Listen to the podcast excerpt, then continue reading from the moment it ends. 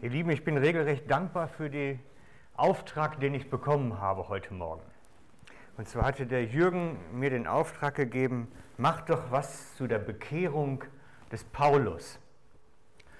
Und das ist natürlich klasse, da hat man einen Spielraum, über Sachen zu reden, die wunderbar sind.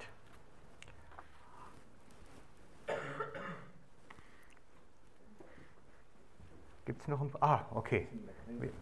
Ihr seid von der Beschallung her nicht richtig.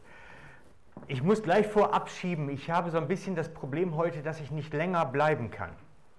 Ich werde äh, nachher direkt weiter müssen zu mir in die Gemeinde, weil dann noch was vorgefallen ist, wo ich nachher noch einiges klären muss. Und äh, habe noch Gespräche für heute Mittag und Nachmittag. Und von daher muss ich relativ zeitig nachher weg. Es tut mir leid, dass ich nicht bei euch bleiben kann auf dem Kaffee.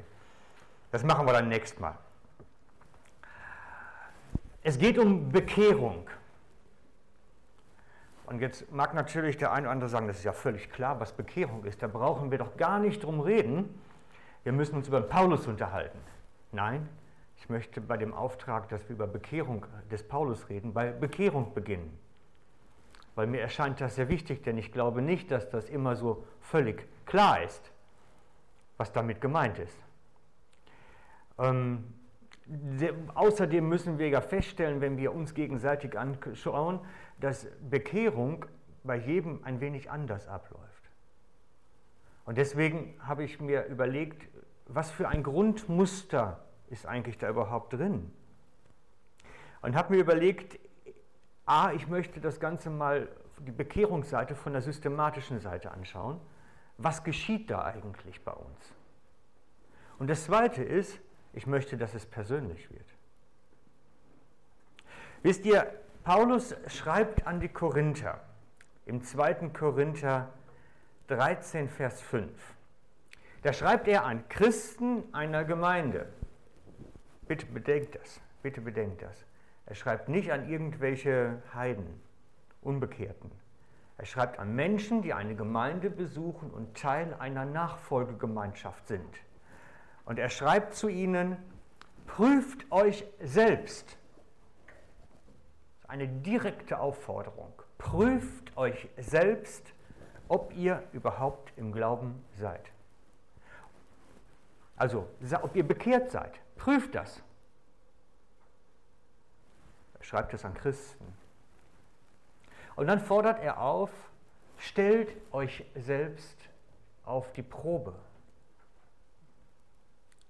So dieses schaut in euch. Was ist denn da? Ist das wirklich echt? Und dann geht es weiter. Oder erkennt ihr euch selbst nicht, dass Christus in euch ist? Es sei denn, dass ihr unecht wäret. Er fordert die, die Leute in der Gemeinde in Korinth auf, macht eine Selbstprüfung ob ihr echt seid. Und wenn Paulus das seiner Gemeinde in Korinth zumuten kann, dann kann ich das heute Morgen auch. Dann kann ich die Frage stellen, bist du wirklich bekehrt? Und da Bekehrung nicht ein Schritt ist, sondern ein Prozess, wollen wir uns diesen Prozess einmal anschauen. Ich möchte es mal darstellen wie eine Treppe. Ich mache jetzt mal ohne Mikrofon weiter, weil ich jetzt zum Flipchart muss. Dafür rede ich, versuche ich lauter zu reden, damit auch alle was mitbekommen.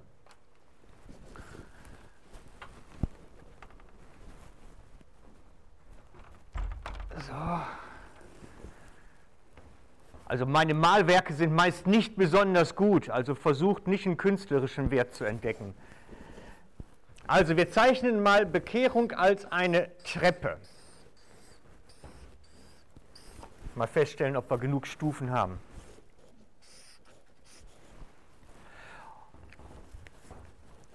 Wenn wir sagen, wir sind hier in der völligen Gottesferne, machen wir mal Minus, und hier oben sind wir in der totalen Gottesnähe, dann ist Bekehrung ein Prozess, der bei uns allen ein bisschen nuanciert, ein bisschen unterschiedlich abläuft. Aber es lohnt sich, sich das einmal anzuschauen, was passiert eigentlich, wenn Bekehrung geschieht. Weil dann können wir verstehen, wo wir auf diesem Wege sind. Und ich möchte diesen ersten Schritt, die erste Stufe einmal nennen. Das ist jetzt hier unten diesen Punkt, diese Stufe, da wo wir die erste Bekehrungshürde nehmen, die erste Glaubensstufe. Machen wir mal eine Eins dran. Das ist die Hürde, die ich bei mir so erlebt habe, als ich angefangen habe, den Weg zu gehen dass ich gesagt habe, ich glaube, da ist ein Gott. Ich glaube, da ist ein Gott. Für viele ist das gar kein Thema. Die setzen das von ihrem Weltbild her voraus. Bloß ich bin in einem nichtchristlichen Elternhaus groß geworden. Bei uns war Glaube überhaupt kein Thema. Gott war kein Thema. Und für mich war es die erste große Glaubenshürde, dass ich geglaubt habe, da ist etwas. dass ich geglaubt habe, da ist mehr als nichts. War für mich eine große Hürde. Und dann fängt man als junger Mann, ich war damals 16, als ich mir diese Fragen stellte das erste Mal, an zu suchen, weil ich hatte keinen, der mir Anleitung gegeben hat. Hab meinen Pastor gefragt, im Konfi-Unterricht. Der hat mir aber keine einzige vernünftige Antwort geben können, weil der selber nämlich überhaupt nichts kapiert hat. Also aus meiner heutigen Sicht. Dann habe ich Bücher gelesen. Angefangen beim Lexikon. Ich habe es wirklich durchgelesen, aber ich habe über Gott nichts gefunden. Ja, als 16-Jähriger, wenn man keine Anleitung hat, nimmt man das, was man hat. Dann habe ich Bücher gekriegt von Erich von Däniken. Der hätte zwar viele Erklärungen, aber keine vernünftige Antwort. Und das war auch nicht solide. Also das habe ich selbst als, als, als Jugendlicher schon entdeckt, dass das irgendwo kein Fundament sein kann. Ich habe gesucht und habe nichts gefunden und dann hat dieser Schritt bei mir bis zum nächsten hat dann fast acht Jahre gedauert, weil ich keinen gefunden hatte, der mir eine vernünftige Antwort geben konnte. Aber ich wusste, da ist etwas. Das war die erste große Erkenntnis in meinem Leben. Es ist nicht so, dass der Himmel leer ist. Die zweite Stufe, die zweite Stufe möchte ich sagen, ist die Stufe, wo man erkennt, das hat alles was mit Jesus zu tun. Glaube hat etwas mit Jesus zu tun.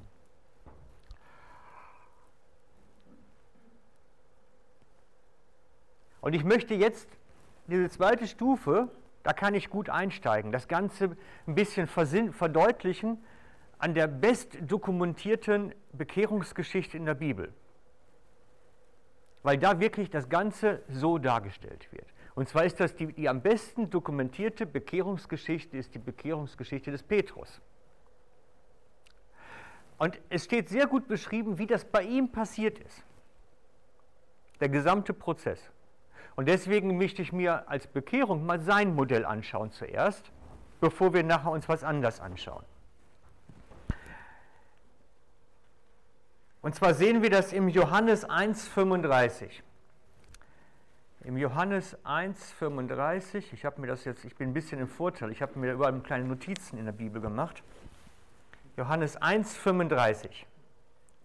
Und zwar müssen wir uns die Situation so vorstellen, Johannes der Täufer steht am Jordan und tauft und hat Mitarbeiter, würden wir heute sagen. Damals waren das Jünger, die bei ihm waren und ihm geholfen haben. Und dann steht in Johannes 1,35, am folgenden Tage stand Johannes wiederum da und zwei seiner Jünger. Und dann in Vers 40 weiter, Andreas, der Bruder des Simon Petrus, war einer von den beiden. Das heißt, der Bruder von Petrus war bei Jünger schon bei Johannes dem Täufer.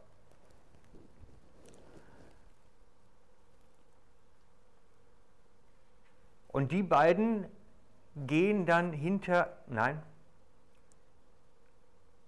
Genau. Und dieser findet seinen Bruder Simon und sagt ihm dann, wir haben den Messias gefunden.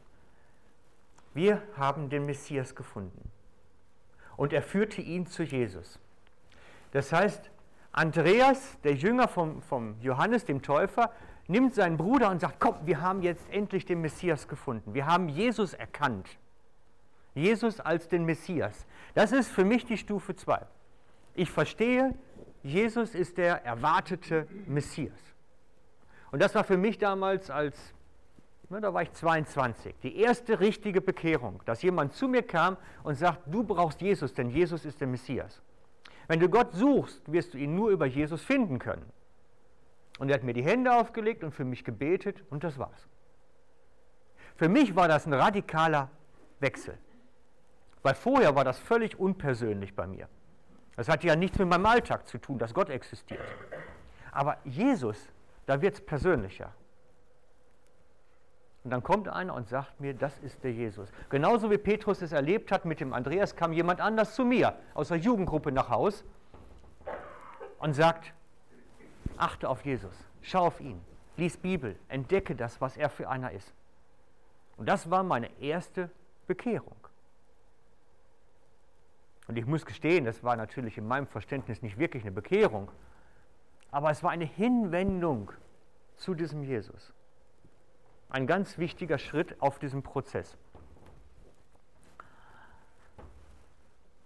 Denn wenn ich lerne, dass Jesus wirklich der Messias ist, dann ist er auch so etwas wie das Modell für mein Leben, dann hat das was mit mir zu tun. Und ich habe angefangen, Bibel zu lesen und entdeckt, welchen Anspruch das eigentlich an mich stellt, fange ich dann an zu entdecken. Ich lese die Bibel und sehe, welchen Anspruch Evangelium hat.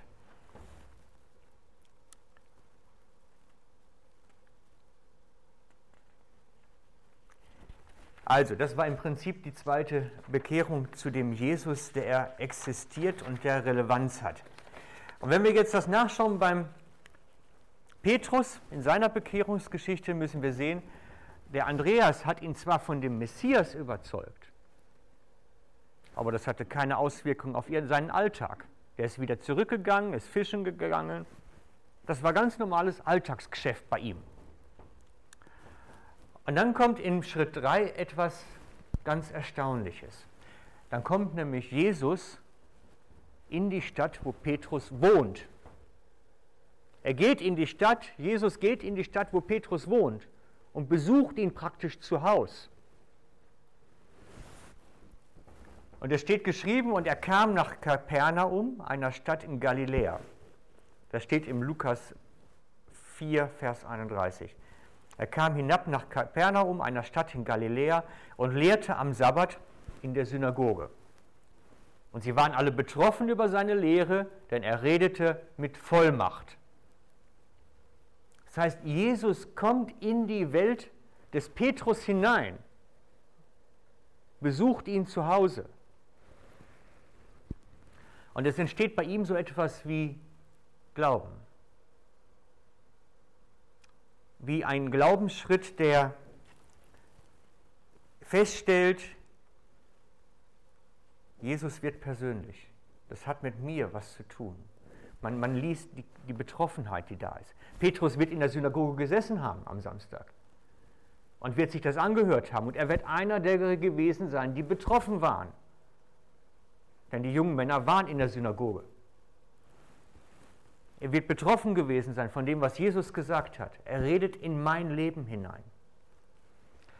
Und deswegen ist für mich die dritte Bekehrungsstufe die, wo es persönlich wird, wo Jesus meine Welt betritt und wo es persönlich wird und Relevanz kriegt für meinen Alltag. Das hat was mit mir zu tun. Ganz konkret. Und für mich damals war das so ein Punkt, da habe ich angefangen darüber nachzudenken, dass es vielleicht sinnvoll wäre, aufhören zu rauchen.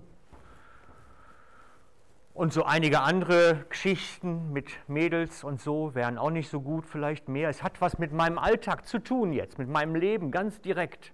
Es wird persönlich. Dieser Jesus hat einen Anspruch an mein Leben.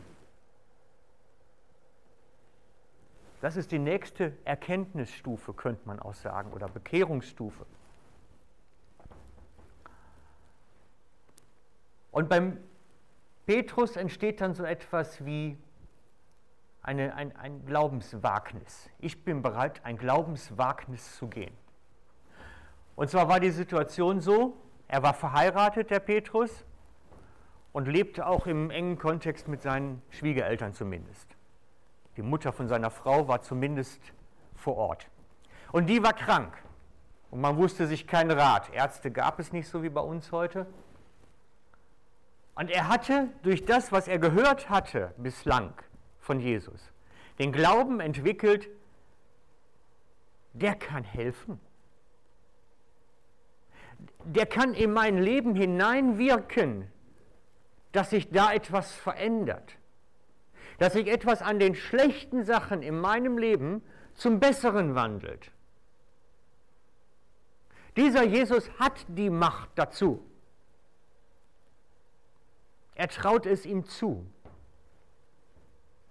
Und ich bin sicher, dass es bei den meisten von uns so einen Punkt gegeben hat auf unserer Entwicklungsstufe, wo wir diesen Schritt alle gehen mussten. Wo wir lernen mussten, dieser Christus kann praktisch in meinen Alltag eingreifen. Auch heute noch. Und ich habe manchmal das Gefühl, als wenn Gott auch Situationen entstehen lässt, wo wir förmlich so etwas machen müssen, fast schon. Ich habe jedenfalls für mich ganz persönlich eine, eine relativ dramatische Situation erlebt, dass ich plötzlich in einer so großen Krise war, also ganz praktisch, ich wäre ins Gefängnis gegangen, wenn ich nicht Hilfe kriege. Und ich habe geschrien, Jesus, wenn du wirklich jetzt der bist, was ich gelesen habe, dann mach jetzt was, weil sonst habe ich wirklich Schwierigkeiten. Weil nach drei Tagen Militärgefängnis bist du vorbestraft. Und die hätte ich gekriegt. Und ich habe wirklich geschrien, laut. Und das ist eine ähnliche Situation wie bei dem Petrus hier. Meine Schwiegermutter liegt krank. Und ich glaube, du kannst helfen. Das ist ein großer Schritt. Die praktische Alltagshilfe in der Krise von Gott zu erwarten. Das ist ein großer Glaubensschritt. Das ist ein großer Glaubensschritt. Jetzt fehlt mir eine Stufe, glaube ich. Die vier kriegt nämlich jetzt die Stufe, wo wir anfangen zu glauben, dass Jesus die Macht hat, in unserem Alltag heute praktisch etwas zu tun, was lebensverändernd ist. Er hat die Macht und die Möglichkeit. Ich vertraue ihm das zu. Aber das war nicht alles. Das ist nicht die letzte Stufe.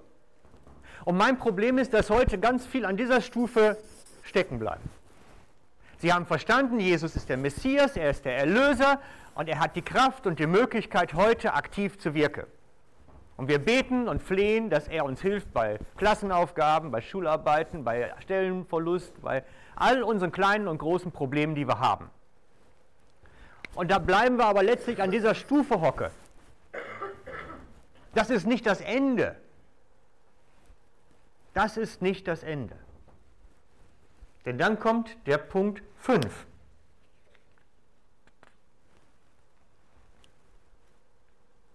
Der Punkt 5 bereitet eigentlich den Punkt 6 vor. Der Punkt 5, ja jetzt reicht meine Tabelle hier nicht, das ist das Problem. Der Punkt 5 ist der Schritt, wo Petrus auf die Knie fällt und sagt, ich bin ein Sünder und du bist Gott.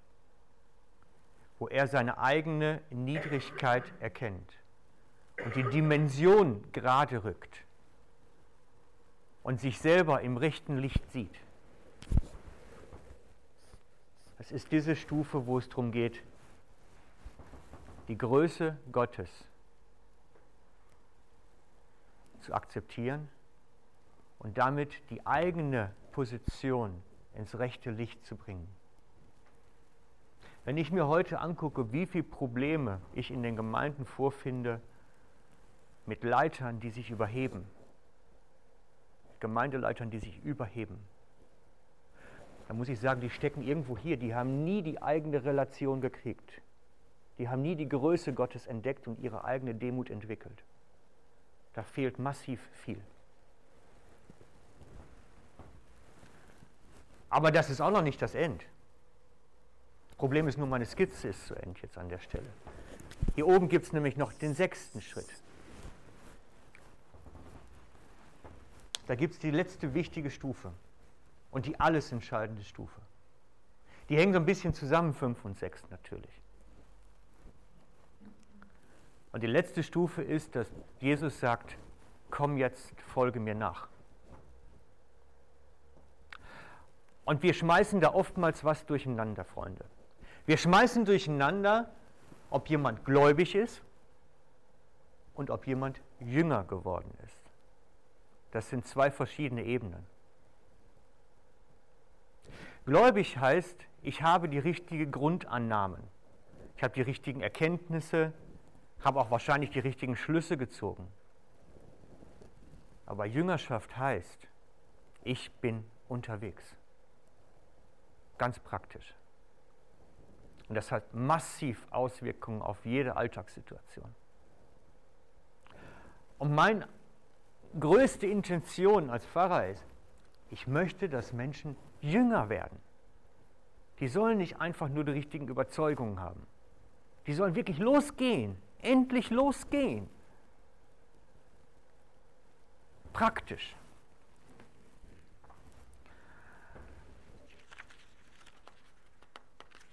Jesus ruft uns in die Jüngerschaft. Matthäus 28, 20. Komm, macht zu Jüngern. Er sagt nicht, bringt den Leuten die richtigen Überzeugungen bei, die richtigen Grundwissen. Das gehört alles dazu. Aber er sagt, macht Jünger macht Menschen, die gelernt haben, mir nachzufolgen. Und lehrt sie das, lehrt sie das, dass es wirklich ein praktisches Hinterhergehen sein soll. Jüngerschaft heißt nicht, dass ich es verstanden habe. Jüngerschaft heißt, ich habe gelernt, seiner Spur zu folgen dran zu sein. Und Jüngerschaft ist ein geistlicher Weg. Römer 8:14. Denn alle die, die durch meinen Geist geleitet werden, sind meine Kinder. Wir sollen vom Heiligen Geist geleitet werden, situativ durch den Alltag seine Impulse aufnehme, sein Reden wahrnehme. Wisst ihr, wie viele Menschen mich nach dem Gottesdienst fragen, ja sag mal, wie macht man das denn mit dem Hören von Gottes Leitung? Ich sage, ja, das heißt es, macht zu Jüngern. Das heißt das, macht zu Jüngern. Dass ich lerne, die Impulse Gottes in mein Leben hinein aufzunehmen und umzusetzen. Und da kommen ganz krasse Sachen bei raus. Ganz krass. Wer darin geübt ist und darin geschult ist, das ist wirklich ein Lebensstil, der ist extremst eindrücklich. Wo ich euch sehe, wir hatten Jugendlehre letzten Mittwoch. Und da ging es um Heiligen Geist, war Thema den Abend. Da ging es darum, wie lasse ich mich denn durch den Geist führen? Wie funktioniert denn das? Hat dann jemand eingeladen aus der Gemeinde, der noch nicht lange Christ ist. Der war früher Moslem. Was heißt früher? Vor zwei Jahren war er noch Moslem. Ein geschulter, sehr studierter Moslem. Und er hatte uns kennengelernt und hat bei mir angefangen, dann Christ zu werden, zu entdecken, was das heißt hatte inzwischen ein Gebet gesprochen, ein Hingabegebet gesprochen und war wirklich auf dem Weg, Bibel zu lesen und zu entdecken. Und dann rief er mich abends an, auf dem Natel um 10 oder so rief er an. Ich brauche Hilfe. Frank, ich brauche Hilfe. Bei mir ist jemand im Zimmer. Ich sage, ja, dann schmeißen doch raus. Nein, ich sehe den nicht. Freunde, das ist nicht zu spaßen. Und dann bin ich hin mit einem Freund zusammen und es war wirklich ein Dämon in seinem Zimmer. Ganz praktisch, spürbar, fühlbar. Und er sagte immer, der sticht mich so. Zeigte auf die Bauchdecke. Und dann habe ich das mal so meine Hand so auf seine Bauchdecke gehalten. Und das konnte man wirklich fühlen. Das waren wie Nadeln. Der versuchte, in ihn reinzukommen, ihn zu besetzen. Und wir haben Befreiungsdienst machen müssen. Und dann haben wir das Zimmer, sind wir umher, betend umher und haben festgestellt, dass der Wohnsitz von diesem Dämon in dem Bild war an der Wand. Ein ganz gerusiges Bild. Und wir haben das Gemälde raus, nach draußen, auf dem Müll, im gleichen Container. Und er sagt, seitdem kann ich schlafen. Seitdem ist Ruhe. Seitdem habe ich Frieden. Es greift mich nichts mehr an.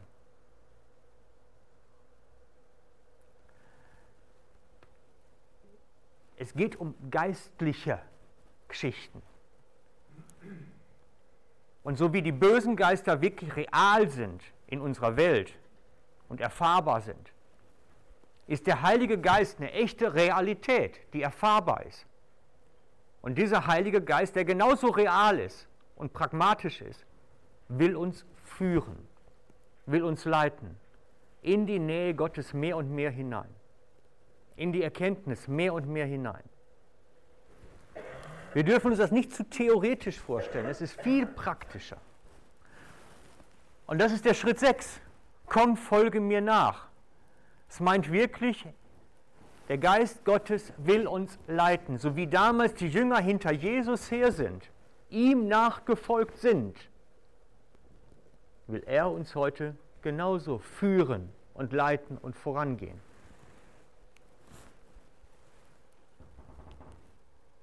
Und geistliches Wachstum heißt für mich darin zu wachsen, das zu verstehen, zu erkennen, diese Stimme und Führung mehr und mehr zu entdecken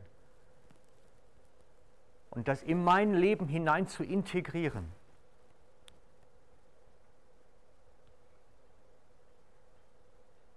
Und wenn Gott mit uns so unterwegs ist, dann wird es Abenteuer. Ein echtes Abenteuer. Weil das ist echte Mitarbeiterschaft. Okay, so viel zu dem Bekehrungsprozess. Mein Anliegen ist einfach, dass möglichst viele diese Schwelle überschreiten und sagen, ich lebe das. Und wo der Geist mich führt, da will ich sein. Offenbarung 14.4. Machen wir mal ganz hinten was. Offenbarung 14.4. Da geht es darum, um diejenigen, die einmal beim Herrn sein werden, als die Heiligen, die vor dem Thron sind, in Offenbarung. Und da schreibt der Johannes darüber, diese sind es, die dem Lamm nachfolgen, wohin es auch geht.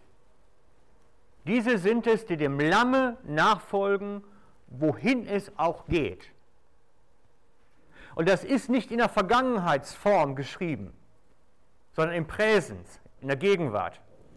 Es geht wirklich um das aktuelle Hier und Heute, die dem Lamm hinterhergehen, hier und heute, egal wohin es geht. Was alles impliziert, dass möglich ist. Das kann schwere Wege sein, das kann ganz tolle Wege sein. Wir müssen das einfach verstehen an dem sich führen law, an dem sich, wir geben die Kontrolle letztlich über unser Leben ab. An dem hängt unsere Gotteskindschaft, Römer 8,14. Daran hängt der Grad der Geisterfüllung, den wir erleben, 1. Thessalonicher 5,19. Und daran hängt unsere Ewigkeit, Offenbarung 14,4. Gott möchte, dass wir hier ganz oben ankommen. Darum schreibt Paulus im Hebräer 6 auch, damit wir die volle Reife erlangen. Wir sollen zur vollen Reife durchdringen.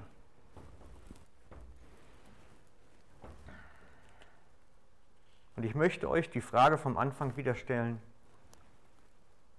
wo bist du? Wo bist du? Erste, nee, zweite Korinther.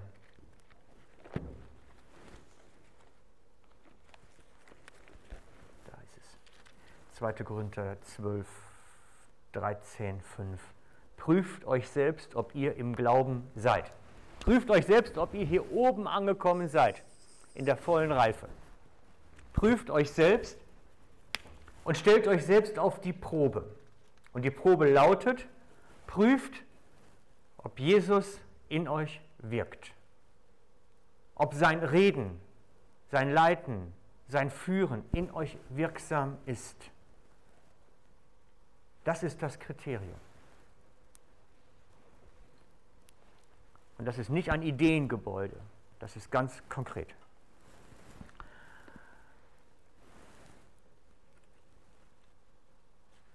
Okay. Wenn wir uns jetzt nun die Bekehrungsgeschichte als gesamthaft angeguckt haben, müssen wir uns die Bekehrung von Paulus angucken, denn das war ja der Auftrag. Das mache ich jetzt nicht mehr so lang. Paulus war hier unten er wusste nicht nur, dass es Gott gab, sondern war auch ganz an Gott hingegeben. Ein Mann, der sich wirklich mit ganzer Leidenschaft dafür verschrieben hatte, er wollte Gott gefallen. Er wollte Gott gefallen, indem er das Richtige tut. Leider kam das Falsche dabei raus. Es ist ja oft in unserem Leben so, dass wir das Richtige wollen, aber das Falsche dabei rauskommt. Er wollte Gott gefallen und herauskam ein blinder Eifer für eine falsche Gesetzlichkeit. Er hat umgebracht, getötet. Und viele fragen ja immer, was ist der Stachel im Fleisch, der ihn so mitgenommen hat, dass er so darüber stöhnen muss. Ich denke ganz oft, es ist ja nicht gesichert, aber ich denke oft, es ist sein Wissen, ich habe die Brüder getötet. Ich habe meine eigenen Geschwister umgebracht. Denn das wiegt schwer auf der Seele. Das wiegt wirklich schwer. Aber schauen wir uns die Geschichte von seiner Hinwendung mal konkret an.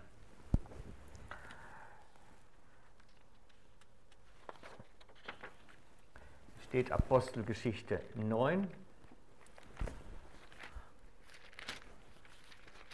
Da ist Er ist unterwegs nach Damaskus, weil er da natürlich auch Leute wieder ähm, verfolgen will und möglichst gefangen nehmen will und nach Jerusalem bringen will. Und als er sich Damaskus näherte, umstrahlt ihn ein Licht vom Himmel und er fällt auf die Erde und hört eine Stimme. Und die anderen sehen zwar das Licht, aber hören die Stimme nicht. Sie merken nur, da läuft etwas. Das heißt, dass Gott selber eingegriffen hat und gesagt hat, ich will den jetzt von diesem Sockel runterholen. Den will ich haben. Gott hat sich für ihn entschieden, nicht er sich für Gott. Jesus hat gesagt, dich will ich, egal wo du stehst. Und das ist etwas Grundsätzliches für uns auch. Was wir, wir haben uns nicht für Christus entschieden. Vergesst das. Sondern Jesus hat sich für uns entschieden und hat uns selbst einen Weg gebahnt. Und das ist in den meisten Fällen ganz deutlich auch, ganz praktisch deutlich dass Menschen letztlich wie ergriffen werden von Gott plötzlich und hineingestoßen werden ins Reich Gottes. Jedenfalls, er, er hat dieses Licht, diese Erscheinung und Jesus sagt, ich bin der Jesus, den du verfolgst. Er verfolgt doch gar nicht Jesus, er verfolgt doch die Geschwister. Er verfolgt doch die Christen. Aber Jesus identifiziert sich so stark mit seinen Kindern, dass er sagt, du verfolgst mich. Du verfolgst mich. Das heißt, wer einem Jesus-Jünger etwas antut, verfolgt nicht den Jesus-Jünger, sondern Jesus selber. Jesus identifiziert sich so stark damit, mit uns. Wer mich angreift, greift Christus an. Und Jesus identifiziert sich mit dir auch so stark. Und er geht auf die Knie und es trifft ihn ganz tief. Und dann macht er so eine, eine Reise, ich sage mal so, das, was wir hier in Jahren meist haben, macht er dann in drei Tagen durch. Er fastet, er erblindet, bis ihn dann nachher einer der Jünger aus Damaskus nimmt und ihm das Evangelium aufschließt und er wirklich die Bekehrung in einem Rutsch sofort macht. Darum sage ich eben, das macht nicht jeder sofort Schritt für Schritt in ein paar Jahresabständen sondern bei manch einem geht das auch relativ komprimiert. Manchmal geht das recht komprimiert und bei Paulus war das sehr komprimiert. Und dann gibt Jesus ihm eine Verheißung mit in sein Leben hinein. Und die möchte ich nochmal genau anschauen, bevor wir dann am Ende sind. Diese Verheißung.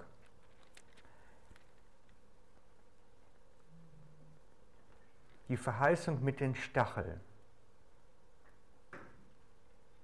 Ach, ich hätte es mir markieren sollen. Ich hätte es mir markieren.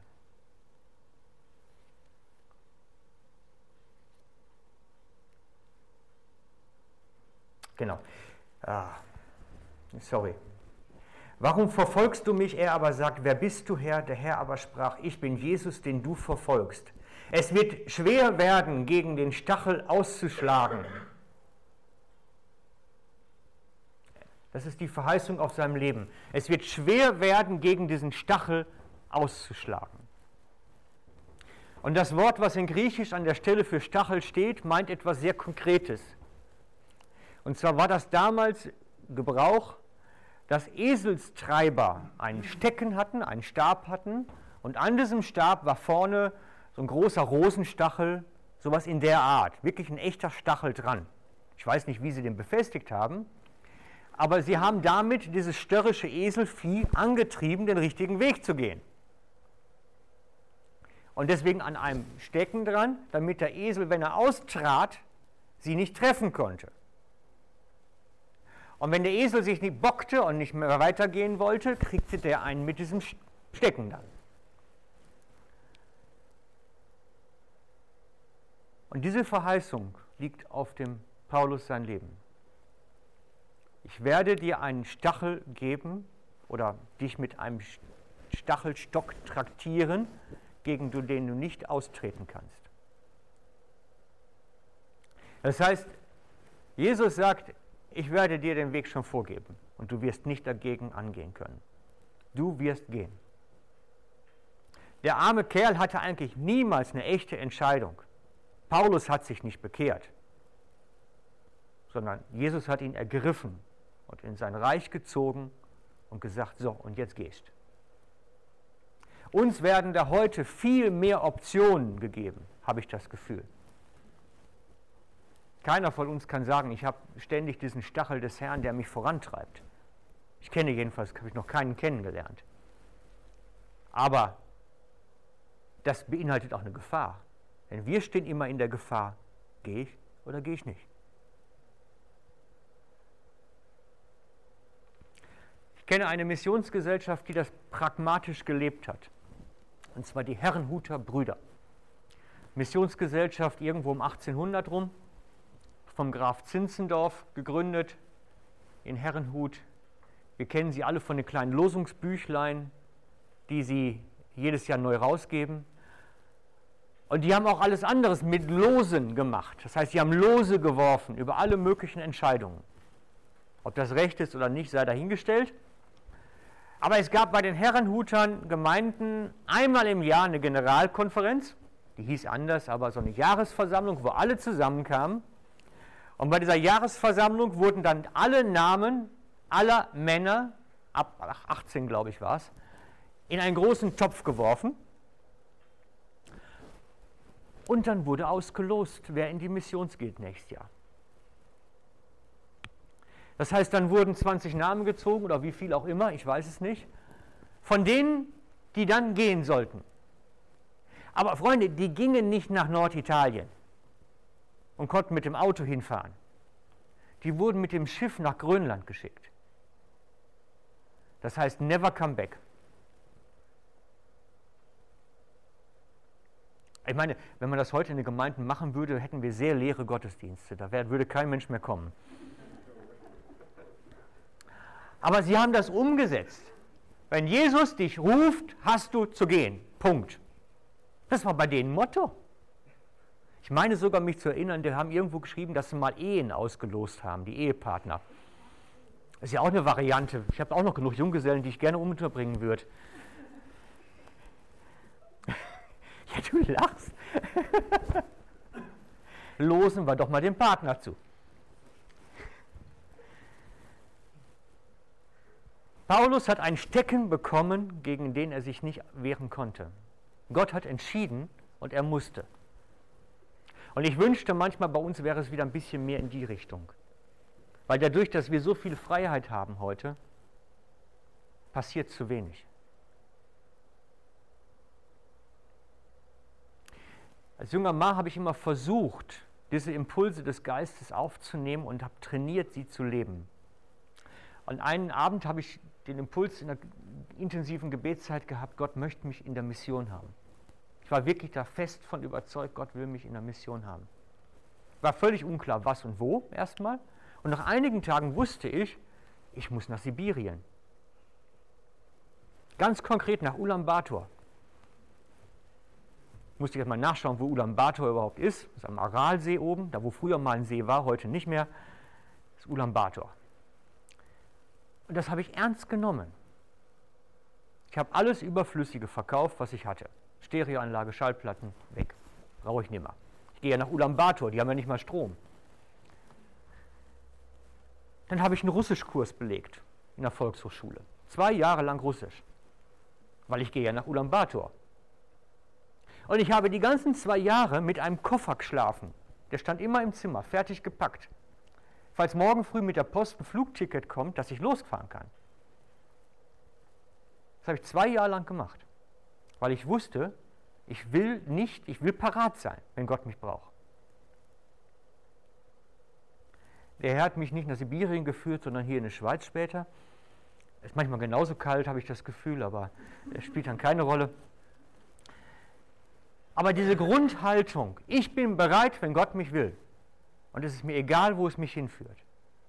Das ist die Grundhaltung, die Gott von uns möchte. Das ist dieser letzte Schritt. Ich bin parat, egal wo das Lamm mich hinführt. Und das ist die Entscheidung, die letzte Stufe der Bekehrung, die ich manchmal mir so sehr wünschen würde, noch mehr. Und es sind auch manche, die die in jungen Jahren getroffen haben und dann wieder zurückgegangen sind. Und dann gilt es wieder umzukehren. Herr, hier bin ich. Nimm mein Leben ganz neu. Und darum ist diese Bekehrungsgeschichte des Paulus so wichtig. Wir sind nicht Paulus. Wir werden nicht dahin geprügelt, wo wir hin sollen. Der Herr möchte unsere Bereitschaft, dass wir bereit sind zu gehen. Der Herr möchte, dass wir sagen, hier bin ich. Und damit schicke ich euch nach Hause. Amen.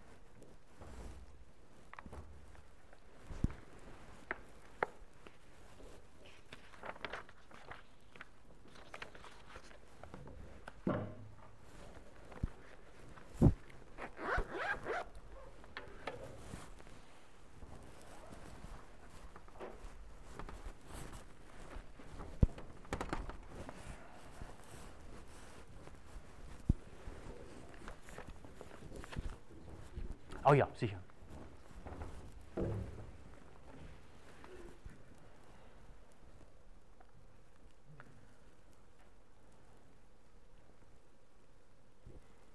Jesus, und du lebst in uns. Du lebst in unserem Herzen und weißt genau, wie es da drin aussieht. Und du weißt, wo wir stehen, auf dem Weg zu dir. Und du kennst genau, was sich da abspielt in uns. Herr, und ich möchte dich bitten, dass du uns, jedem Einzelnen, da wo du wir stehen, begegnest. Dass du uns einen Schritt weiterführst, den nächsten Schritt auf dem Weg der Reife zu dir hin. Und du bist derjenige, der einen Plan hat für unser Leben. Und wir wollen diesem Plan nicht immer nur ausweichen, sondern wollen ihn lernen zu gehen. Wollen darin reif werden, dass wir deine Stimme mehr und mehr hören, deinen Impulsen mehr und mehr folgen können. Hilf uns, dass wir an dem inwendigen Menschen, am geistlichen Menschen wachsen, dass wir reifer werden, um zu leben. Lass du dein Werk in uns zu Ende kommen. Amen.